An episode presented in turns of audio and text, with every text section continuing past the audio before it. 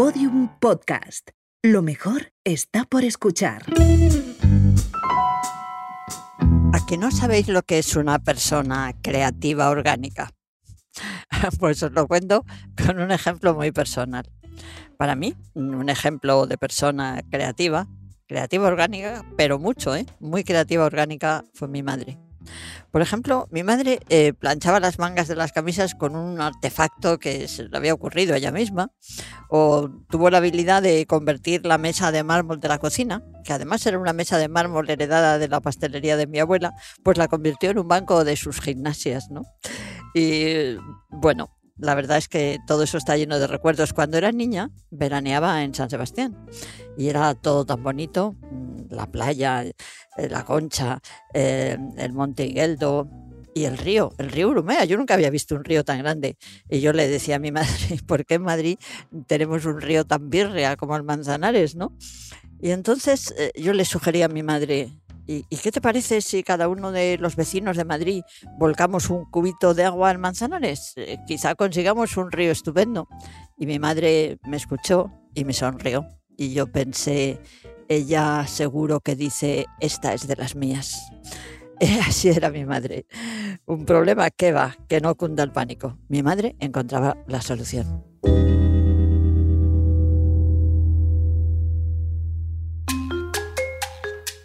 Bienvenidos a Suena Carmena, un podcast de conversación tranquila que pretende romper tópicos de nuestro día a día. Episodio 8. Mi familia.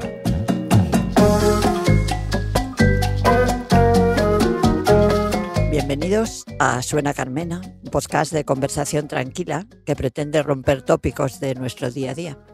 Soy Manuela Carmena, casada con Eduardo, madre de dos hijos y abuela de cuatro nietos. Y esta es mi familia, sí, y de la familia queremos hablar hoy. Pero, como os he dicho, para romper algunos mitos y cuestionar determinadas ideas que parecen acuñadas por los siglos y los siglos, ¿no? Creo que la vida, la historia evoluciona y por lo tanto las cosas cambian y los modelos de arquetipos familiares también cambian. Y vaya si cambiarán y, y para mejor, sin duda.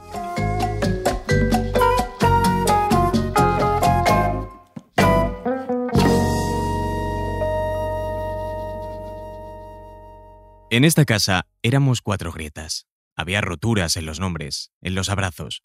Cada cuarto era un país en dictadura. Debían cuidarse muy bien los pasos para no entrar en guerra. Sin embargo, al estar todos reunidos en la mesa, frente al plato del día, se cerraban las fisuras y éramos realmente una familia.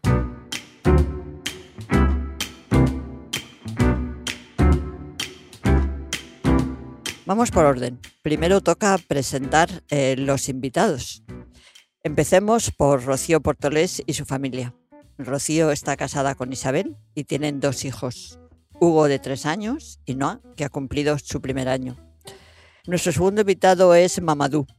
Nació en Guinea y lleva dos años en España. Su madre murió, no conocía a su padre, total, que emprendió esos terribles viajes hacia Europa. Y por lo tanto, ¿quién es hoy, hoy por hoy, la familia de Mamadou? pues toda la gente que lo acogió a su llegada y le ayudó a construir un futuro en nuestro país. Tenemos un tercer invitado, es José Antonio Rubio, educador de la Fundación Exit. Ellos se encargan de ayudar a estos chicos que llegan a nuestro país siendo unos adolescentes, que han perdido todo, a veces hasta su familia, y que necesitan ser acogidos y orientados a nivel vital y a profesional. Y nuestra familia de invitados de hoy la culmina eh, con David, con David Insúa, que es, tiene 31 años, es periodista, es compañero de el podcast Menudo Cuadro, aquí en Podium Podcast, y está casado con Alfredo. Pero al revés que Rocío no tienen hijos ni piensan tenerlos, nos lo va a contar en un momento. Bueno, muy bienvenidos a todos a la familia del podcast Suena Carmena en su capítulo número 8.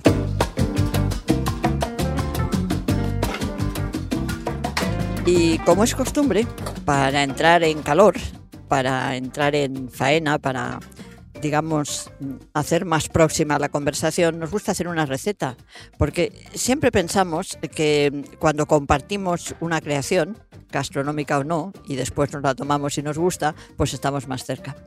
Y hoy mi receta tiene mucho que ver con mi familia, con la familia. Yo en casa, mm, de pronto un día descubrí que era fácil hacer queso de Burgos.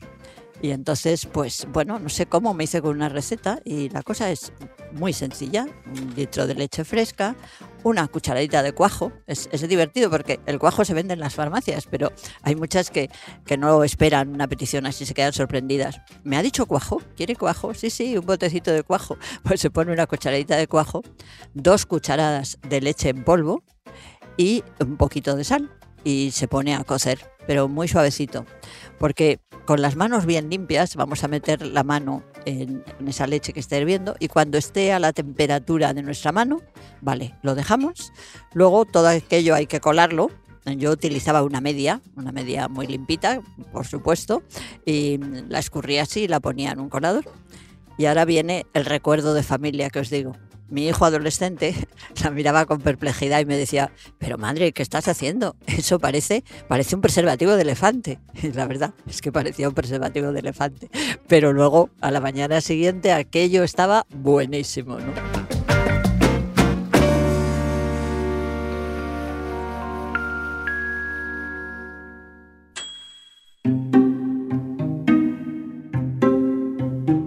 Rocío, tu pareja es Isa, tenéis dos hijos de tres y un año y habéis formado vuestra propia familia, estáis casadas.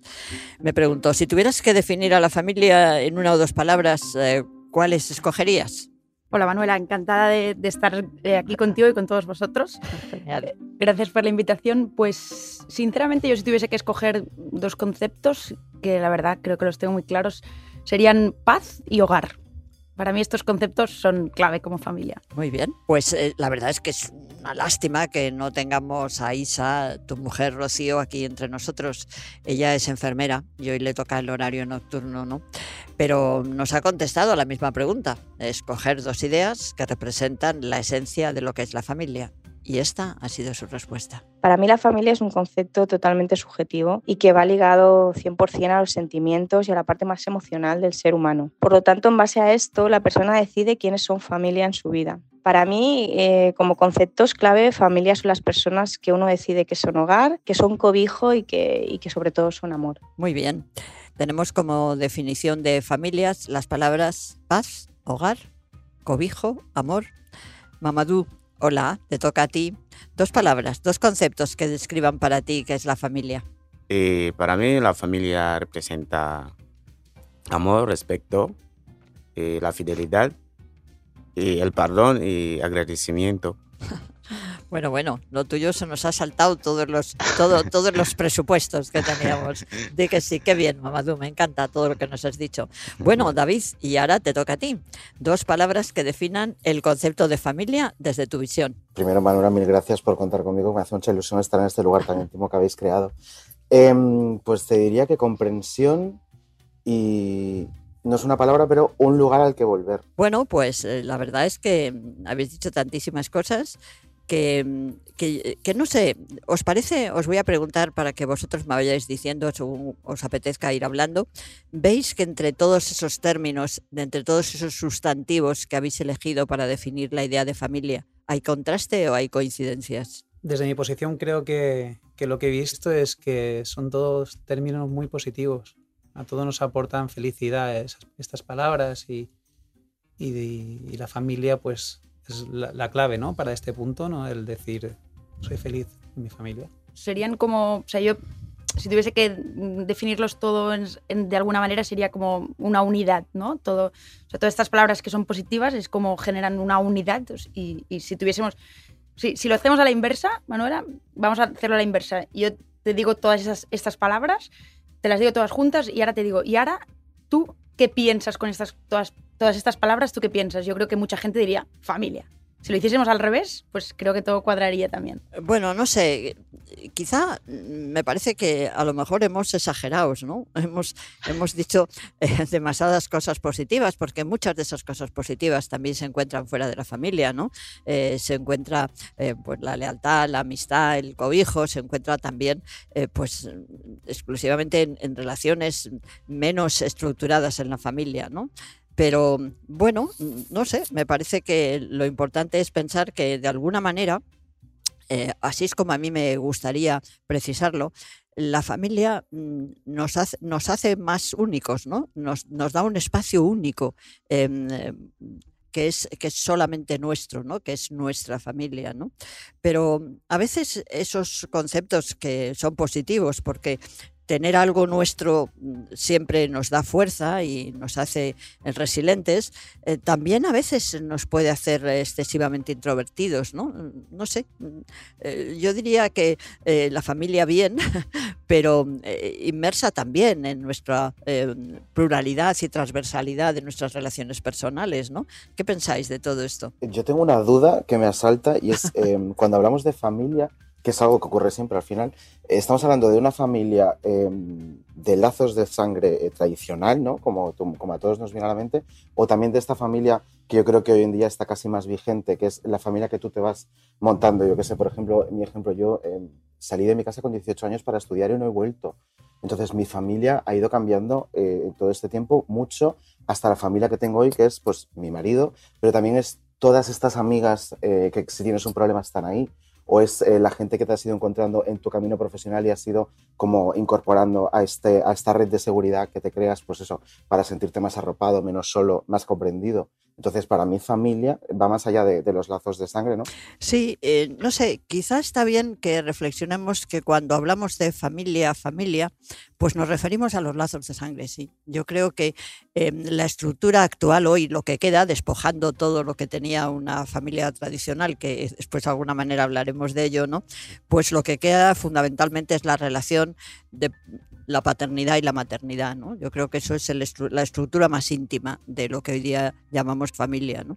Porque es verdad lo que dices tú, claro que sí, uno puede llamar familia ese núcleo afectivo de amistad única, que como tú muy bien decías, pues eh, te miras y, te entiendes, ¿no? Y, y, te sientes único, te sientes que es tu terreno propio, pero mm, eso es muy amplio, eso se nos va entre las manos, ¿no? Se nos diluye, ¿no? Pero sí que hay algo que es único, que son mm, unos hijos y la relación que los hijos crean, ¿no? Por eso me gustaría preguntarle a Mamadou, Mamadou, tú tuviste eh, esa experiencia amarguísima de que tu madre murió y no conocías a tu padre, ¿no? Eh, no sé, ¿cómo, ¿cómo valoras tú, cómo has vivido esa ausencia, ¿no? Eh, eh, ¿Eso fue lo que te motivó a decidir esos viajes que, nos estremecen a todos? Porque algún día Europa tendrá que ser consciente del daño que está haciendo, no facilitando el, paso a través de, esos terribles, terribles esfuerzos y terribles sufrimientos que pasáis desde vuestros países de orígenes hasta llegar a Europa. Eh, ¿Fue decisivo para ti la pérdida de tu madre, lo que te determinó a venir a Europa? Sí, la verdad que sí, fue, fue por eso, porque tenía solo mi madre al lado positivo y siempre estaba ahí conmigo y diciéndome cosas que tengo que hacer o no y con consejos. Y cuando ella murió y no tenía nadie ahí, solo sí tenía algunas personas ahí al lado, pero era mi, mi tía y mis tíos. Pero como los recursos no, no eran tan, tan, tan, tan positivos y todo eso, y tiene que salir, y mi madre murió en 2016 y cuando tenía 14 años, 14, 15, algo así, no me acuerdo muy bien, pero creo que 14 o 15, porque cuando salió de mi país tenía 16 años. Y bueno, por eso y porque no tenía nadie ahí, estaba estudiando y mi madre y me ayudaba y todo, porque en Guinea si la familia no tiene recursos no puedes estudiar. En África esto tienen que pagarte el dinero y todo eso para seguir estudiando. Y si la familia no tiene recursos es imposible de estudiar porque no es fácil, no es fácil, no es fácil.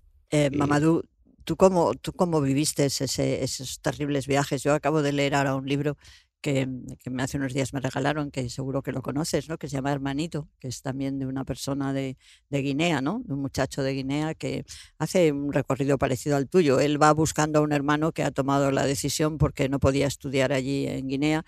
Y bueno, no sé, cuéntanos algo de, de, de, ese desgarro que cuando no tienes familia te, te obliga a, a salir de un entorno que te asfixia. Cuéntanos, por favor, algo de todo esto y no te obligan, pero el sistema que está ahí te, te obliga sin decirte algo porque hay la guerra civil y muchas cosas y ni la luz ni agua y para sobrevivir entonces nadie no te va a decir nada pero si tú ves la guerra está ahí al lado y la familia no tiene recursos y tienes que salir. He visto amigos y he tenido también hermanos no mis hermanos de sangre pero digamos hermanos del mismo país entonces le he visto salir cuando tenían 12 13 14 años y sobre todo eso me ha, motivado y no, vi, no veía a mi madre ahí. Entonces digo, como no conozco a mi padre, ¿qué voy a hacer aquí?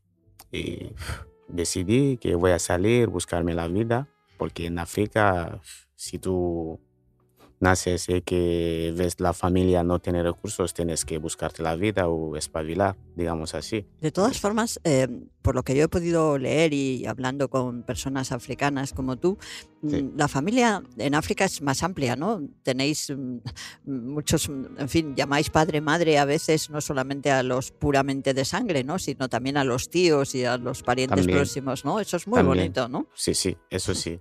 Como la hermana de mi madre, yo la llamo siempre mamá, y porque era la hermana de mi madre, de misma madre, y Sí, esto es muy bonito. Yo pienso que es una enseñanza interesante para la cultura occidental, ¿no? Pues la cultura de la familia amplia, ¿no? Y, bueno, no sé, quizá yo también ahora quisiera explicar un poco, em, pues efectivamente, eh, cuál es mi familia, ¿no? Cuál es mi concepto de familia. Y os digo que creo que si cualquiera persona que me lo preguntara, pues diría, pues, pues son mis hijos, fundamentalmente, son mis nietos, es mi marido, son mis hermanas, y, son mis sobrinos, son los hijos de mis sobrinos, ¿no? Es decir, que, quizá también pues, me encontraría cerca de esa idea tuya que, de, lo que es la cultura de África sobre la familia, ¿no? Eh, pero bueno, quería escuchar también a José Antonio. Tú eres educador en la Fundación Exit. Eh, José Antonio, no sé, ¿nos explicas algo de, qué les aporta a todos estos chavales el hecho de tener una nueva familia, un entorno en el que confiar, refugiarse? En fin, mm, cuéntanos algo, por favor. Les da una red, les da, les da un cobijo, les da una ayuda para seguir hacia adelante, les da esa seguridad de que pueden tener una persona al lado si tienen algún problema, les da una formación, un oficio, un trabajo. Luego lo intentamos, dar amor, cariño, que se sientan protegidos, que... Me acuerdo en la, formación de Mamadou, Mamadou hizo una formación que si la superaba tenía trabajo y la superó con creces. En la primera formación, ¿te acuerdas, Mamadou? Lo primero que puse fue Somos una familia. Sí. Porque un grupo unido, un grupo que trabaja juntos, un grupo que, que lucha por el mismo objetivo y se ayudan entre ellos es mucho más potente que una persona sola. Y estamos en una sociedad que a lo mejor nos hace individualistas y, y más que nunca el concepto de familia tiene que estar presente. Eh, José Antonio, ¿me, permites que, te diga algo? Porque yo reflexionando mm, para esta charla, em, intentaba acordarme de qué es lo que había sido más positivo en mi familia, ¿no? Eh, para mí, ¿no? Y creo que de alguna manera el que me escuchaban de una manera singular, ¿no? Yo recuerdo cuando yo decía algo, ver cómo me miraba mi madre, ¿no? Cómo me miraba mi padre, ¿no? Te sentías escuchado te sentías escuchada, te sentías singular, ¿no? Y junto con eso, otro de mis recuerdos de la niñez es la risa, ¿no? La diversión, el reír, el reír mucho, el reír con ellos, el reír de las cosas que decíamos, ¿no? Yo por eso a veces creo que, que hay que ir mucho a las sensaciones, ¿no? A, esos sentimientos que, que, son la felicidad que expresa el, el reír juntos y la felicidad de sentirse único de sentirse escuchado, de sentirse importante, ¿no? Empecemos por el lugar de nacimiento. Calcuta. ¿De qué parte?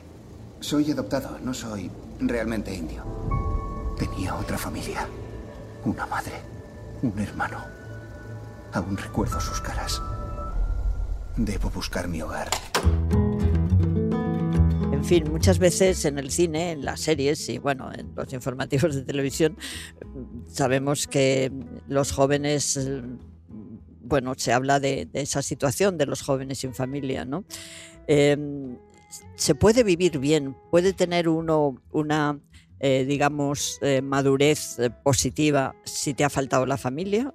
¿cómo, lo veis? Si nos falta la familia, es muy complejo avanzar Hay gente que puede luchar, que puede crecer eh, ella sola, como es normal, pero los recursos que te da un grupo, eh, somos personas sociales y sociables, los, recursos que te da ese grupo, esas personas que tienen a tu alrededor, simplemente, como decía el compañero, que te miren y te comprendan, que te den un abrazo, que en otros aspectos pues te den esa posibilidad de encontrar ese oficio para tú poder ser una persona independiente en un futuro, tú solo es muy complejo y más en una sociedad como la actual. Y, y es, bueno, esto es muy complejo y que necesitamos de esa familia para poder crecer y avanzar, ¿no? Fíjate, me vais a permitir contaros una cosa. Cuando yo estaba en la judicatura, me acuerdo que discutiendo un día con varios compañeros, había un compañero, un juez, eh, era así muy conservador y los yo y mi amigo que estaba hablando, con él no lo éramos, ¿no? Y entonces él en un momento dijo, bueno, es que yo me echo a mí mismo, ¿no? Porque él quería explicarnos que había estudiado con muchas dificultades y con beca, ¿no? Entonces mi amigo le dijo, oye, pues por eso te has hecho mal, porque cuando uno se hace a sí mismo faltan muchas cosas, ¿no? Yo creo que eso es una evidencia de que la estructura de la familia pues viene bien y si no la tienes pues pues eh, bueno, vas a tener más dificultades, ¿no? Bueno, David, cuéntanos.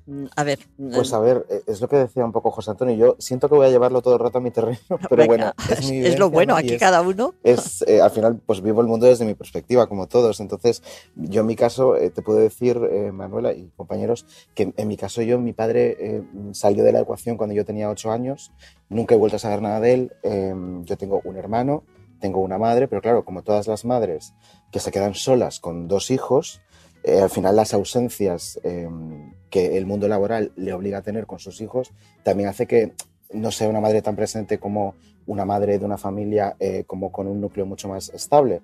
Entonces em, ya creces con una carencia de una figura y unas faltas de la única figura que tienes, porque tiene que trabajar, tiene que enfrentarse al mundo para sacar dos hijos adelante. En mi caso, es importante, que es lo, un poco lo que decía Mamadou antes, lo que está por encima de mi madre, que eran mis abuelos eh, maternos. Para mí han sido como la raíz, eh, el espejo, eh, ha sido la enseñanza vital de cómo enfrentarte a la vida. Pero claro, luego inevitablemente vas creciendo y lo que tienes por encima empieza a desaparecer, como es lógico y, es ley de vida. Entonces, a día de hoy, lo que sería para mí un núcleo familiar, efectivamente está mi abuela y mi madre y mi hermano, pero por eso os decía antes que es importante todo lo demás. Está complementado con un montón de figuras que yo nunca he tenido. O sea, o sea como hijo de padres separados, eh, yo, mi madre es hija única, no he tenido nunca un tío, por ejemplo. Yo esa figura no la, he, no la he conocido hasta que yo me he convertido en tío al tener un hijo mi hermano. Entonces em, llegas a, enfrentarte a, a ese momento de decir, vale, soy un tío, tengo un sobrino que se llama Mael, que tiene cinco años. ¿Cómo es esto? Yo no sé ser tío, por ejemplo, no lo he visto. Bueno. Pero sí que tengo amigos que son tíos y les he dicho, oye, ¿esto cómo va? Esto, pues, pues mira, eh, los vas a malcriar, no los tienes que educar. Todas estas cosas lo aprendes con tu red de seguridad que te has creado, con tu entorno y con la gente que sí que ha vivido vivencias familiares que tú no. Bueno, no sé, hemos llegado a un momento un poco personal y me vas a permitir, eh, bueno, tú, David, eh, habéis decidido no tener hijos, tú y tu pareja. ¿Por qué? Eh, son muchos, muchos eh, factores. Eh, mi marido, que se dedica como tú a la carrera judicial, él tiene 50 años, yo tengo 30. Em, hay, una diferencia de edad importante. Em, en nuestro caso, el, el, ser hijo, el ser padres, no era una necesidad. ¿no? tenemos los dos una carrera profesional que nos gusta, que la disfrutamos, que en ese sentido nos sentimos ya muy realizados, pero luego juega otra baza, que es em, las posibilidades que una pareja homoparental tiene para ser padres en España están bastante limitadas en tanto en cuanto para nosotros, por ejemplo, la gestación subrogada o como la queremos llamar, no es una opción porque consideramos que entra en la explotación eh, sexual y reproductiva de una mujer que no, no, es el modelo de familia que nosotros querríamos construir.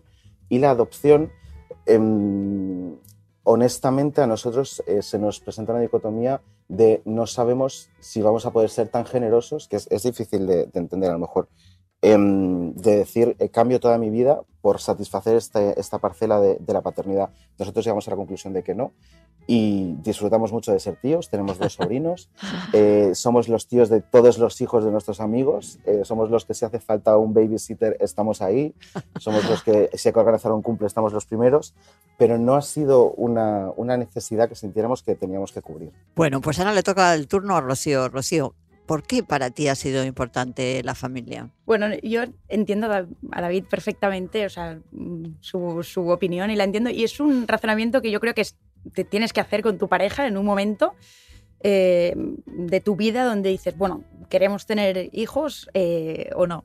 Yo vengo de una familia bastante grande, eh, bueno, bastante grande, somos cinco hermanos, que no es una familia enorme, pero bueno, para mí son, son, muchos hermanos y siempre me, nos hemos, vamos, yo me he criado siempre junto con todos mis hermanos en casa, pues vivíamos todos juntos, luego ya poco a poco nos fuimos separando, por decirlo así, entre estudios y que, bueno, los mayores van saliendo de casa pero siempre me, he criado, mi familia es sevillana, entonces, pues un poco por cultura sevillana también es todo así como muy a lo grande, muy los hermanos siempre juntos.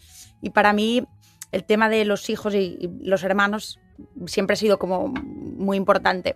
Entonces es verdad que con mi mujer, pues claro, lo, lo hablas eh, y, te, te, encuentras con, con, esta posibilidad de que tu pareja te mente y diga, no, pues yo no quiero tener hijos, en nuestro caso sí, lo teníamos muy claro que las dos queríamos tener hijos. Yo quería tener tres, pero mi mujer ya me puso el freno. tenemos, tenemos solo dos. Em, y bueno, es verdad que se junta este, este tema que decía David, del, em, el de tener hijos, pues parejas del mismo sexo, en este caso dos chicas, lo tienen más fácil. Eh, bueno, hay que tener en cuenta el tema económico, eh, porque la seguridad social no, no, cubre todos los, todos los aspectos, o sea, tienes que tener una serie de criterios para poder entrar en listas para tener hijos, eh, y si no tienes que costearlo pues, en algún centro privado, ¿no? Em, pero sí que es verdad que es una cosa que teníamos em, muy clara, que, queríamos tener hijos y, no solo uno, sino mm, mínimo dos para, por el tema de los hermanos. Para mí ahora que el pequeño tiene un año, pero la relación que tienen entre ellos es, muy mágica. Y es verdad que me pongo a pensar en el futuro cuando nosotras no estemos y, ojalá y ellos siempre estén juntos y se puedan apoyar eh, eh, entre ellos y tengan esta red de seguridad que decía David, que, les ayude a crecer como personas juntos, ¿no? Para mí verlos crecer es, es, es, la mejor apuesta de futuro que he hecho con mi mujer, sin duda. Bueno, no sé, yo os escucho a todos y, y me parece que, que, decís cosas muy importantes, muy trascendentes, ¿no? Pero eh, echo un poquito de menos eh, que me habléis del placer, ¿no? Del placer que da eh, convivir la vida con un pequeño, convivir la vida con un hijo, con una hija, de ese placer inmenso que es eh, ir a buscar a un niño al colegio, de mirar la cara con la que te mira cuando te ve, ayudarle a cruzar la la calle con su manita dentro de la tuya, ¿no? escuchar las primeras veces que, que, te dice algo, ¿no? Em, cuando, no sé, yo creo que el núcleo de la familia, que para mí sí que tiene mucho que ver con la paterno-maternidad, ¿no? es un inmenso placer, entre otras cosas, ¿no? ¿Cómo lo veis? Desde mi punto de vista, te doy 100% la razón. Es que muchas veces pasa que con el segundo hijo dices, ah, esto es más de lo mismo, pero no. El pequeño está empezando a andar ahora y, ayer daba tres pasos de la nevera al sofá y, y, montamos una fiesta en casa, ¿no? Y, pero bueno, pero si el, el mayor ya lo hemos visto andar. Pero es verdad que cualquier paso que tú das con ellos, que les ayude a hacer algo, eh, a crecer a nivel personal ellos, eh, es como si si fuese también un logro personal tuyo o un logro como familia, podemos decir así, eh, donde, donde cualquier pequeña hazaña que consigan se, se convierte en un regalo para todos. Aunque es verdad que si quieres hablamos de las cosas positivas, pero también hay, también hay cosas negativas que, que, hay que valorar ¿eh? y, que se tienen que tener en cuenta. Venga, dime alguna, dime alguna. A ver, porque estamos viviendo un momento, ¿sabes? A, mí me, me, sorprende y además un poco por las películas estas últimas que ha habido y tal, que hay un poco como, eh, no sé, madres enfadadas, madres eh, que, que, piensan que es muy horrible haber tenido un hijo y que les está como carcomiendo su integridad, ¿no? Por eso me gusta escuchar cuáles son las cosas malas de tener hijos. No es que haya cosas malas, pero David lo ha definido muy bien y es que tienes que sacrificar una parte, una, tienes que estar dispuesto a sacrificar una parte de ti y de tu relación. O sea, tu, o sea tú pasas a ser una pareja para convertirte en una familia y, no me malinterpretéis, pero hay muchas cosas de prioridad como pareja que, se pierden porque no tienes tiempo, porque no duermes, porque... O sea, yo, por ejemplo, con el pequeño es que estaré durmiendo dos, tres horas al día y, vas cansada y entras en, en, en un bucle que si el trabajo, las guardias, eh, a ver, o sea, entonces se junta que vas cansado, las tareas de casa, los niños, las, eh, todo lo que, que ellos también se ponen nerviosos, que ellos también lloran, que al final se juntan muchas cosas a la vez te olvidas sin darte cuenta de, una parte de, tu pareja, te olvidas, pero no es que te olvides, sino que la vida no te da. Entonces hay un momento en, en tu vida, yo, yo pienso cuando tienes hijos, que tienes que plantarte y decir, bueno, yo soy madre, pero también soy pareja, tengo mi mujer, también soy médico y tienes que abrir todas tus facetas para darte cuenta de que si no, los hijos te consumen todas las facetas. Mira, yo, eh, Rocío me encanta, pero eh, creo que también Isabel nos ha dicho algo, ¿no? Y, a lo mejor podemos escucharla. La, ¿Abrimos un poquito la puerta para escuchar a Isabel? Venga, Isabel, dinos algo. Es una de las cosas que me genera más inquietud, ¿no? El decir, venga, hay que cubrir a los niños, ¿no? Realmente nosotras la peculiaridad es que tenemos horarios raros, ¿no? Bueno, o no habituales. Yo trabajo siempre de noche, pero voy cambiando los días en los que trabajo. Y Rocío, pues eh, a lo mejor hace guardias de 24 horas, un día, otro. Bueno, vamos haciendo así, sobre la marcha, siempre es sobre la marcha y al final decides no agobiarte, los niños son muy peques y realmente la dificultad real viene cuando se ponen enfermos, ¿no? Que aquí sí que ya toda la planificación se va como al garete y entonces tienes que improvisar y bueno, pues yo en muchas ocasiones pues a lo mejor te quedas sin dormir, pero bueno, es vivir día a día, mes a mes y así se va haciendo. Bueno, no sé, yo escuchando quisiera decir algo, ¿no? Me parece, mira, yo recuerdo cuando yo tuve mi hija, yo era entonces abogada laboralista, ¿no? Y, yo me, la llevaba al despacho, ¿no? Y la tenía en el cuarto de al lado. Y, era muy gracioso porque los obreros, que eran nuestros clientes fundamentalmente, nos decía, me decían, Manuela, Manuela, que está llorando la niña, ¿no? Entonces, no sé, a mí, de alguna manera, tuve muy claro desde un primer momento que la aventura de la maternidad era una aventura apasionante, que como todas las grandes aventuras, tiene que tener eh, un entrenamiento, una disciplina, eh, una manera de ser, ¿no? Y, me parece que a veces esto es un poco lo que falta, es una aventura inmensa, ¿no? A nadie se le ocurre pensar que puede llegar a tener eh, una buena forma física si no hace gimnasia, si no lo hace bien y tal, y, para, para disfrutar para ser buenos padres, madres, pues también hay que tener gimnasias, ¿no? Pero no sé, ya te digo, en un planteamiento em, muy de, aventura, de aventura maravillosa, ¿no? Que, que, que te va a obligar a superar retos, ¿no? Pero con grandísimas satisfacciones.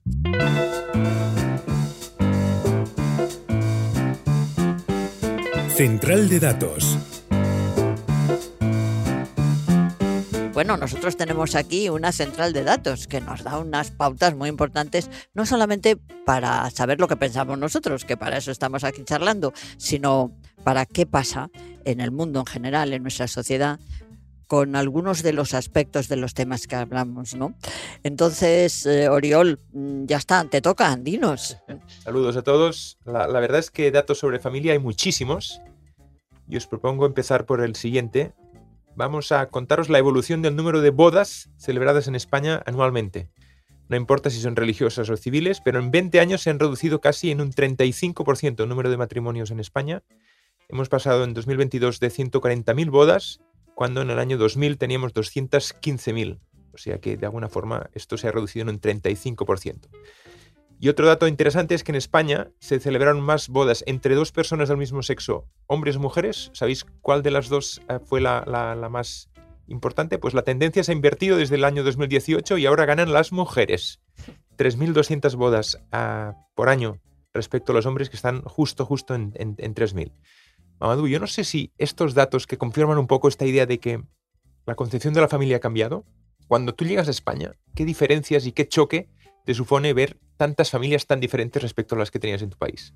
Eh, desde cuando llegué aquí he encontrado mucha gente que, que me ayudaron y muchas personas que me ayudaron y que me enseñaron el, el, buen camino que puedo seguir y todo.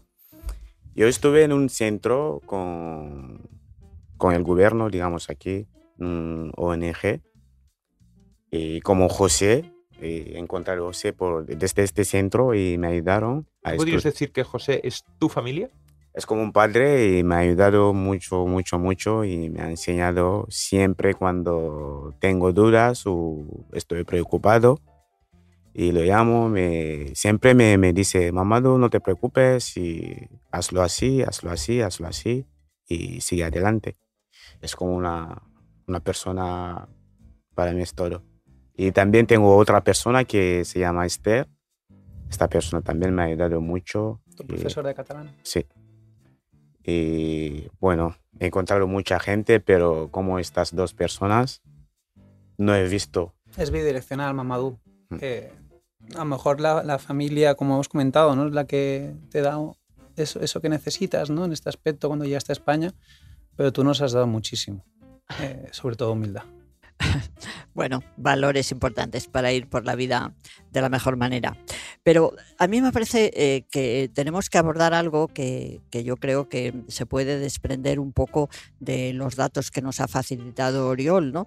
Y es que es verdad que mm, está, digamos, periclitando, es decir, desapareciendo la familia tradicional y cada vez empiezan a haber familias nuevas, ¿no? Pero eso genera eh, como un gran eh, debate y yo diría grandes enfrentamientos a, veces, sobre todo en el marco de las discusiones políticas, ¿no? Sobre la familia tradicional y las familias nuevas, ¿no? Yo diría que hay sectores muy vinculados a la extrema derecha o a la derecha eh, que están constantemente hablando de la maravilla de la familia tradicional en oposición a lo que hoy día llamamos las nuevas familias. Y, a mí me parece que, que no estaría de más eh, mirar un poco qué habían significado esas familias tradicionales a lo largo del siglo XIX, del siglo XVIII, a lo largo de las narraciones que sabemos de las novelas, de las obras de teatro porque la verdad es que era un concepto de familia muy autoritario, era un concepto de familia en el que la mujer tenía un sometimiento muy importante.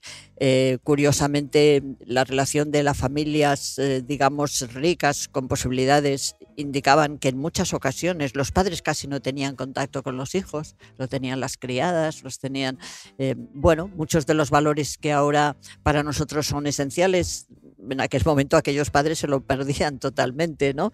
Y por otra parte, las familias modestas, a mí me, me, ha impresionado mucho ver cómo en muchas ocasiones la pobreza, la necesidad de conseguir alimentos como fuera en familias, en familias muy vulnerables, diríamos hoy día, les hacía tener muchos hijos, no solo porque no había manera de, de evitarlos, ¿no? sino porque además es que eran fuerzas de trabajo que se iban a unir a las posibilidades salariales de esa familia, ¿no?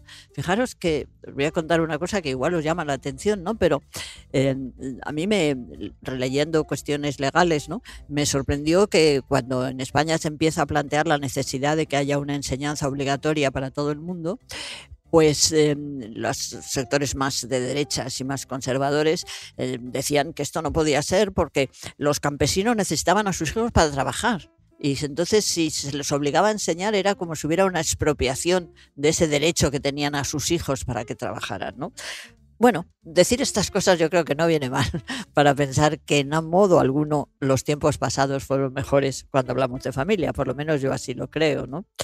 En fin, ¿Qué pensáis de todo esto? Hombre, pues yo te diría que al final en, en la transformación social siempre eh, se empieza desde la pieza más, más pequeñita, ¿no? Que es eh, esa pieza que decide, bueno, pues yo por, formo parte de una otra edad y la otra edad ahora puede ser casarte con una persona de tu mismo sexo, pero hace 40 años, hace 80, cuando por ejemplo nació mi abuela, la otra edad era una mujer que se quedaba sola y viuda con 30 años y con no sé cuántos hijos y tenía que hacer el papel de padre y madre y luchar por el futuro de sus hijos. Entonces, eh, todo esto que decías de, de las, las, familias concept, conceptuadas como fuerza obrera grupal, de tengo hijos para, para eh, que me ayuden en mi trabajo, tuvo que virar hacia, oye, tengo que mirar por, por, el porvenir de estos hijos para que puedan cambiar su rueda vital ¿no? y salir de, esta, de este juego de campesino obrero, campesino obrero. Entonces, al final, esa pieza que se da la vuelta y forma parte de, de, de, la que decimos, es la que hace ese cambio y facilita pues, que llegue la, educación universal, que los hijos puedan estudiar, que tengan otro porvenir, que puedan salir eh, del éxodo, o sea, que pueda producirse el éxodo rural hacia las ciudades y cogerse un futuro y una educación y un porvenir. Yo qué sé, es un poco la evolución eh, natural de las cosas que siempre pasa por una pequeñita revolución.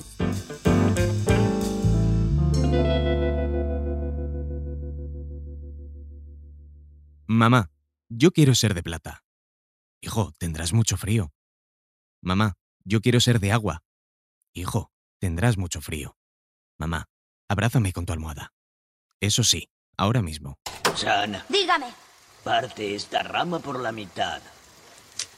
Baba Shalid, la partí. Toma, trata de partir estas ramas en dos. Baba Shalid, no puedo hacerlo. Las ramas juntas son como una familia. Una familia unida es fuerte.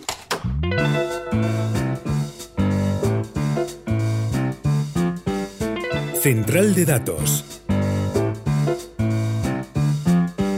Bueno, ¿qué os parece? Vamos a volver otra vez a la central de datos porque necesitamos eh, refrescar, precisamente refrescar esos apuntes sociológicos que nos hacen entender más nuestra sociedad. Oriol, más cosas. He buceado en el Instituto Nacional de Estadística y he encontrado un perfil de la familia tipo española Resulta que la mayoría de familias en España, hay más de 18 millones de familias, están formadas por una pareja y tienen un 1,3 niños de media. O sea, no llegamos a, dos. Estamos bajando además. O sea que la natalidad sigue por los suelos en España. La edad media de la mujer cuando nace su primer hijo es de 30,9 años, casi 31 por lo tanto. Los jóvenes de entre 25 y 29, en un 55% de ellos, siguen todavía en casa viviendo con sus padres y el gasto de una familia en España es de 2.500 euros mensuales. Bueno, pues yo creo que esos datos nos dicen que por una parte que es impresionante, ¿no? Que la fuerza enorme que tiene la familia, ¿no? 18 millones de familias, ¿no? Y luego a su vez pues nos da unos datos que, que, sabemos y que nos parece que, que, de alguna medida pues, pues hay una, eh, una actitud, mm, digamos, de, temor, por temor económico o, por algo de lo que hemos hablado antes, ¿no? De que si los hijos significan pues eh, un esfuerzo, una renuncia a otras posibilidades, ¿no? En fin, mm, no sé, em, a, a, mí me parece que ahí falta en ese análisis, Oriol, el preguntar un poco el nivel de satisfacción que tiene cada uno con su familia. Esos 18 millones de familias familias están esencialmente felices de estar constituidos en familias. Yo me acuerdo que me parece que lo decíamos ya en otro de estos eh, charlas que tenemos, ¿no? Que la gente de, oh, ¿qué tal? ¿Cómo estás? Dice, no, la salud está más importante, estoy bien y tal. Y yo digo a veces, bueno, y el que te quieran no es importante, ¿no? ¿Por qué no nos preguntamos más si nos queremos, ¿no? Y cuando hablamos de la familia, pues hablamos de querernos. Venga, le damos la palabra a Rocío. O sea, a nivel de familia como tal, el nivel de satisfacción es, es espectacular porque a, a mí me, o sea, todo lo que soy, o sea, lo tengo gracias a ellos. Es una satisfacción mm, brutal para mí, mi familia. Pero es verdad que hay aspectos donde creo que todavía tenemos que avanzar eh, muchísimo a nivel de, tema de, y sobre todo, por ejemplo, en sanidad, que las dos somos sanitarias y, con las guardias y demás, pues se hace todo muy difícil. Pero el tema de conciliación o el tema mm, pues económico, obviamente, mm, también es un tema que, que, como tú me has dicho antes, lo decías, eh, es un factor donde dices, bueno, voy a tener más hijos, eh, pues no lo sé, porque no sé si voy a poder mantenerlos, ¿no? Y al final es un tema a decidir también, o, o, en el caso de parejas del mismo sexo, no sé si voy a poder tener, eh, por mucho que quiera, no sé si voy a poder tenerlos, ¿no? Porque económicamente no me puedo permitir tener hijos, pero no solo por mantenerlos, sino por, por, por tenerlos, ¿no? Bueno, no sé, yo te digo que eso me interesa mucho plantearlo. Eh, eh, los abuelos disfrutamos muchísimo ayudando a los hijos y estando con los nietos. Yo a veces me sorprende, claro, cada uno tiene sus gustos, ¿no? Pero yo cuando parejas de estas me dicen, no, yo no puedo contar con mis padres y tal, pues yo pienso, con lo que se pierden, ¿no? Yo os digo que yo he disfrutado muchísimo con mis nietos, sigo disfrutando muchísimo y ayudando, ¿no? Me parece que es, es, eh, fantástico que te dejen colaborar en, en, en tener un espacio también en esas vidas chiquitas, ¿no? No sé. y yo creo que eso también amplía un poco eh, que tenemos que intentar todavía hay que seguir insistiendo muchísimo en esa necesidad de hacer fácil la compatibilidad, ¿no? Y vivimos en un mundo que no piensa en los niños, ¿no? A, mí me, sorprendió cuando siendo alcaldesa me di cuenta que en el ayuntamiento no se pensaba en los niños, nadie había pensado en hacer publicaciones para los niños, por ejemplo, ¿no? Nadie había pensado en hacer actos para los niños, ¿no? Y en esa medida en la sanidad, pues tú dices, eh, siguen faltando muchas de esas estructuras de pequeñas escuelas infantiles, o situaciones que faciliten la vida, pero siempre pensando el papel que tienen los niños tan importante, ¿no? Pero bueno, eh, vamos a hablar ahora un poco. Sí, perdón, perdón, sí, sí. Primero, sobre lo que decías antes del INE, eh, lo que yo no sé, y no sé si coincidiréis, es si no sé si vivimos en sociedades que estén enfocadas a dejarnos el tiempo de, preguntarnos si somos felices, porque yo a veces tengo la sensación, y bueno, y cuando ya entra en juego la maternidad, de que no tienes tiempo para nada más, ¿no? Y que quizá ni siquiera te paras a preguntarte ni dónde está la felicidad, ni si estás siendo feliz porque estás, bueno, en una rueda, girando y llegando a todo y, y, dejándote llevar por el, flujo del día a día. Y luego, eh, sobre lo que hablabais ahora, de, los abuelos y, lo, y, la crianza y tal, pero no sé si, si, como sociedad también a veces fallamos un poco en el sentido de que de un tiempo a esta parte en este país los abuelos os habéis convertido en una pieza fundamental para la crianza porque por lo que decía Rocío de la conciliación, básicamente no se llega. Y a lo mejor son los abuelos los que tienen que ir a buscar a los niños al cole, o son los abuelos los que tienen que hacer las veces de eh, babysitter porque quizá eh, económicamente no puedes permitírtelo. Entonces al final creo que en vez de disfrutarlos, formáis parte de una crianza, otra vez eh, en el más estricto eh, sentido de la palabra, que son los cuidados del día a día, eh, en fin, todo. Entonces, a veces lo veo desde fuera y digo, no sé si lo estamos haciendo bien. Bueno, yo creo que la base está en que hay que eh, disfrutar cuidando. Yo creo que uh -huh. esa es una de las bases inmensas. Es decir, es que cuidar es un disfrute inmenso, ¿no? Y desde la perspectiva de los abuelos, la cantidad de, de, Yo tengo recuerdos maravillosos y vivencias, porque tengo nietos mayores y nietas pequeñitas, y son unas vivencias maravillosas, ¿no? Claro que sí, claro que cuidas, claro que no estás tumbada al sol en una playa, no, no, estás cuidando, pero cuidar da un placer inmenso, ¿no? Y yo creo que en ese sentido eh, hay que enseñar a disfrutar con esos placeres y luego yo creo que también falta todavía mucho facilitar también eh, el cuidado y la crianza a todos los sectores, en lo público, en la familia amplia, en la familia más reducida, en fin, mm, lo veo así, ¿no? Yo creo, el, bueno, con el COVID eh, salió, bueno, o despuntó un poco el teletrabajo o, o, o la, el tema de poder conciliar, ¿no? Porque te encontrabas que estabas en en casa, o sea, yo recuerdo, por ejemplo, el COVID en nuestra casa fue una de las peores épocas de mi vida porque, eh, bueno, o sea, mi mujer estaba lactando, no sabía si se podía lactar, eh, la situación en el hospital era súper crítica.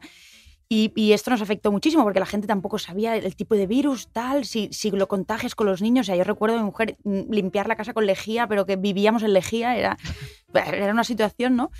Eh, pero en esa época salió mucho el teletrabajo y la conciliación familiar, porque claro, porque nos tenemos que ayudar entre todos, la, solida la solidaridad y salió toda la luz. De repente pasó la pandemia y era como en plan, no, no, no, no, se acabó el teletrabajo, todos a trabajar. Oye, no, pero si es que el trabajo está saliendo igual y todos y, nos conciliamos mejor y la... No, no, pero es igual, yo quiero verte aquí en la oficina, ¿no? Entonces, eh, parece que habíamos dado algunos pasitos y, hemos vuelto un, poco para atrás y entonces, pues claro, eh, tenemos que tirar un poco de abuelos, que es verdad que tiene, tiene, yo creo, mucha razón David, que los metemos dentro de la ecuación casi de forma obligatoria, porque si no es prácticamente imposible poder conciliar dos trabajos. Una de las partes tendría que cogerse una excedencia o de alguna manera no, no, ir a trabajar, porque, porque es que si no es, es, es, inviable, ¿no? O sea, que es muy bonito cuidar de la manera que dices, Manuela, y tienes toda la razón. O sea, mi madre eh, lo vive así, de hecho, pero también la pobre se que va cansada y, y, al final también como la jubilación se va retrasando, pues ella también sigue trabajando y, y, nos encontramos con abuelos que están trabajando y cuidando de nietos. Sí, sí, sí, eso es así, pero eh, bueno, vuelvo a insistir en, en, los aspectos absolutamente lúdicos y de grandes satisfacciones. Es verdad que, eh, que luego llegas y te quiero decir, has acabado tu, yo que sé, has dejado ya a, a, tu nieto o lo que sea otra vez con los padres y tal, y entonces pues descansas y te Respira. sientes libre y dices, ahora mismo voy a tomar un café a no sé Exacto. dónde y tal. Pero llevas dentro todo un montón de sensaciones absolutamente extraordinarias, ¿no? Entonces, eh, no sé, quizá tenemos que aprender a disfrutar más a disfrutar más, como os decía, eh, cuidando, porque yo creo que es una gran satisfacción. Y, y, bueno, todo eso tiene que ver con la educación y todo eso, ¿no? Hola, déjame preguntar a sí, claro. Mamadou cómo ve todo este lío en el que nos metemos aquí los europeos con esta lógica de familia un poco colapsada yendo de un sitio para otro y sin tener tiempo incluso para nosotros mismos. ¿Cómo, cómo lo ves todo esto? ¿Cómo, ¿Cómo, te imaginas tu familia en el futuro también? Eh, por, te, por, el tema que, que, estamos haciendo ahora mismo, yo lo veo bien y porque es una cosa muy importante para mí. Estoy aprendiendo cosas nuevas y, uh -huh.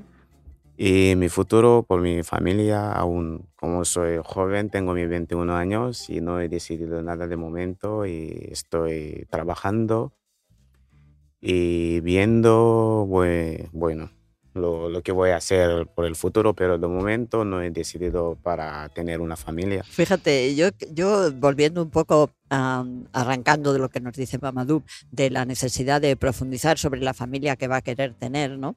Yo quería aquí contaros una conversación que tuve con una amiga que ya no tiene hijos, ¿no? Y un día me dijo, oye, ¿yo qué quieres que te diga? Casi me alegro, porque la cantidad de problemas que veo, eh, me dijo, bueno, tú no, pero otras personas tenéis con los hijos, ¿no? Y, y, yo eso lo sé y, creo que, que también falta eh, como muchísima preparación para, para entender qué es lo que significa la relación entre padres y hijos, ¿no? Porque cuando llega la adolescencia hay una cosa maravillosa y es que tus hijos dejan de mirarte con admiración y te miran críticamente y te empiezan a dar cuenta pues que tienes la nariz larga, eh, que, que, estás gordo, no sé, de pronto se desmitifica esa relación, ¿no? Y empieza la adolescencia. Pero el abordar eso bien, el saber lo fantástico que es que ellos están empezando a separarse de ti y están empezando a cuestionarte, es, es, es muy divertido, ¿no? Yo recuerdo con, con, mi hija que tuvo una época que era muy punky, iba con todo el pelo lleno para arriba, lleno de cosas amarillas y tal, y, yo lo llevaba muy bien, íbamos por el supermercado yo veía que decían, mira, mira una punky, mira, mira una punky, vale, muy bien.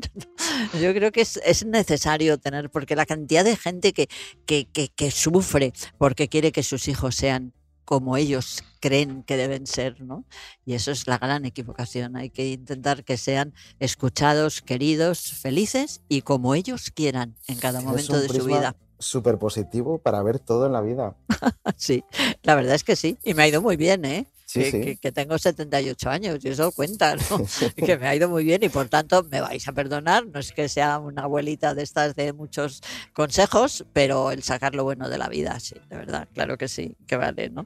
Lo de la adolescencia en serio es, es fantástico, ¿no? Cuando te empiezan a criticar y te empiezan a ver con, con esa visión. Rocío y Isabel, ya veréis lo que os espera, ¿no? Dentro de unos años, cuando estos niños adorables os empiecen a decir todos vuestros defectos y vosotros tengáis que decir Ah, pues es verdad.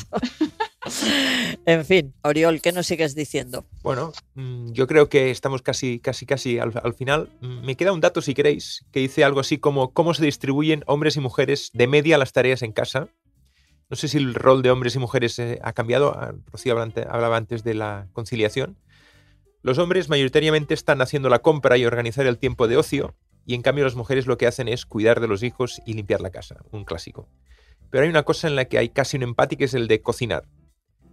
Yo iba a decir que las cosas, pensaba que las cosas estaban cambiando, pero me parece que todavía nos queda mucho, mucho, mucho camino por ahí, ¿no? Sí, sí, están cambiando, ¿eh? yo creo que están cambiando y además eh, vuelvo a mi visión lúdica de la vida. Los hombres están dándose cuenta de lo que pueden disfrutar cuidando a los niños, ¿no? lo que pueden disfrutar con eso, yéndolos a buscar al colegio, bañándolos, hablando con ellos. ¿no? Y yo creo que esa va a ser la gran conquista. ¿no? La gran conquista es eh, una equiparación de las tareas del cuidado, eh, significa más felicidad para todos. ¿Estáis de acuerdo? Sí, yo, 100%. Yo hay una frase que, que en casa mucha, que mi mujer se pone muy nerviosa muchas a veces que ella por ejemplo, ella dice que yo pongo muy mal el lavavajillas, ¿no? Pues es, es, está empecinada en que yo pongo muy mal el lavavajillas.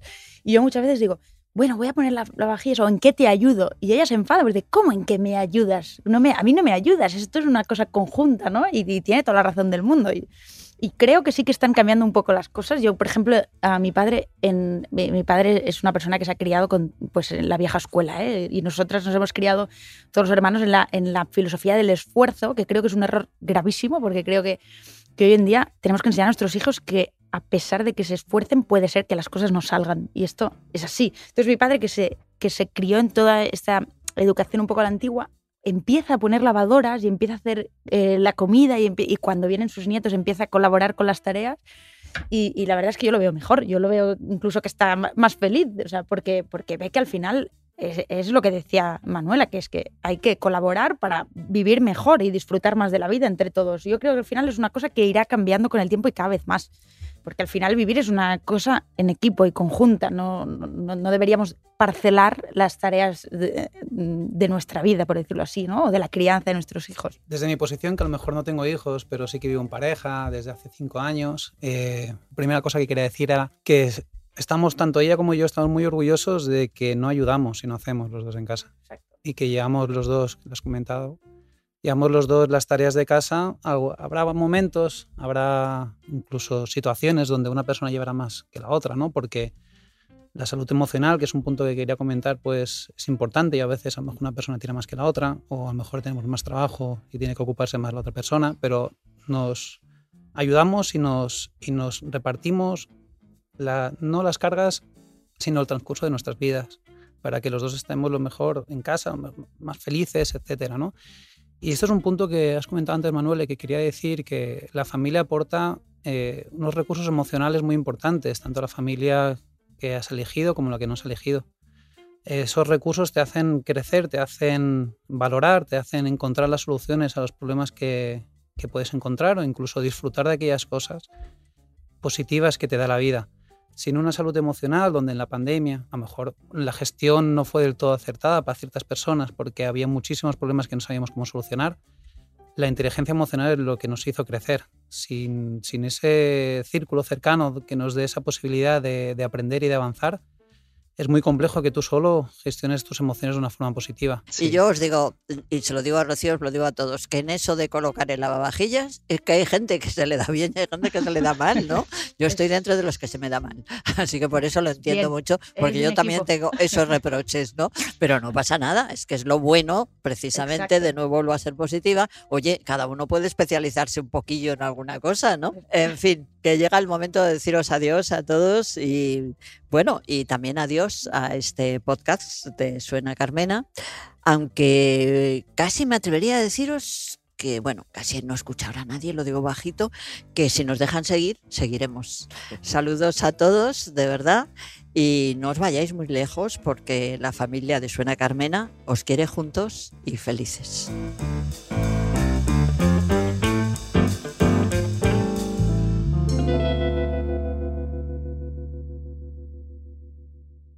Cuando duerme una madre junto al niño, duerme el niño dos veces. Cuando duermo soñando en tu cariño, mi eterno ensueño meces.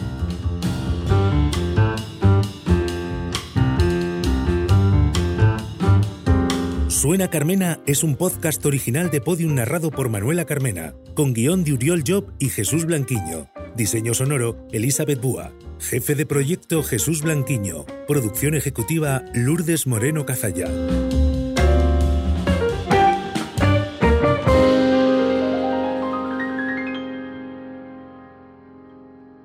Escucha todos los episodios en Podium Podcast y todos los agregadores de audio.